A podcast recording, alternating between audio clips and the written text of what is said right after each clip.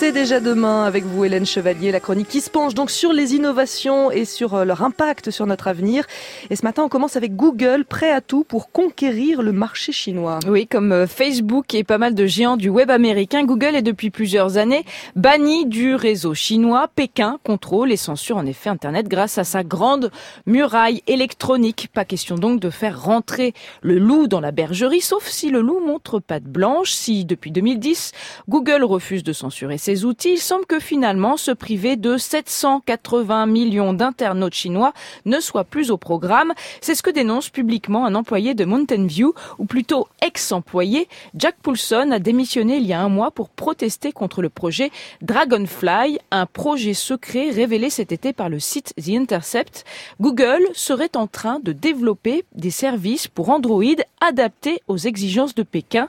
Le système d'exploitation de Google version chinoise serait capable de censurer tous les termes bannis par le régime communiste, démocratie, manifestation, droits de l'homme, sexe, etc., Et donc- etc. Et donc cet employé, euh, Jack Poulson, a envoyé cette semaine une lettre aux sénateurs américains. Oui, l'ex-employé de Google y dénonce un projet contraire à l'éthique et irresponsable. Entendu il y a deux jours par des membres du Congrès, un cadre de Google a confirmé l'existence de ce projet, mais sans rentrer trop dans les détails. Il a juste précisé, histoire de rassurer tout le monde, qu'il n'était pas prêt d'être déployé.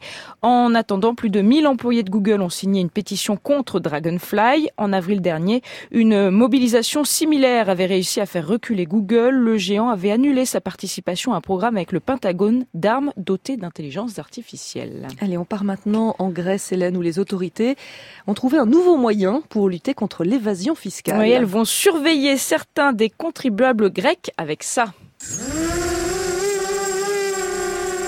Des drones, non Ah bah oui, vous n'avez pas reconnu Des drones. Pour le dirait- moment, ils sont... euh, On dirait des grosses Alors- mouches. Oh oui, bah c'est ça en fait. Hein. Des drones pour le moment, ils sont visés par des les organisateurs de, ils visent par exemple les organisateurs de croisières. Le procédé est testé depuis cet été sur l'île de Santorin, au lieu touristique. Les drones permettent aux agents du fisc de compter le nombre de plaisanciers présents sur un bateau et de comparer avec ce que déclare vraiment le propriétaire.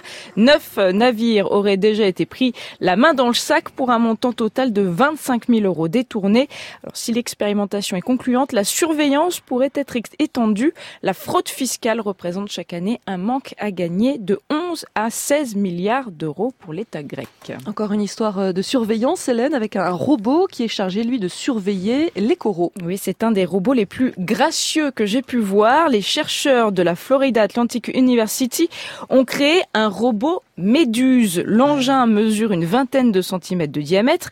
Il est composé de huit tentacules blanches en silicone et grâce à deux pompes hydrauliques, il se déplace comme une méduse dans l'eau. Je vous invite à aller voir la vidéo sur le site de la chronique. Le but, c'est de créer des engins plus souples, moins invasifs et qui ne perturbent pas l'écosystème, comme ça peut être le cas avec justement des drones sous-marins. Bon, le danger, c'est qu'il pourrait bien se faire manger par des gros poissons. Et la chronique, elle s'appelle C'est déjà demain sur franceinter.fr.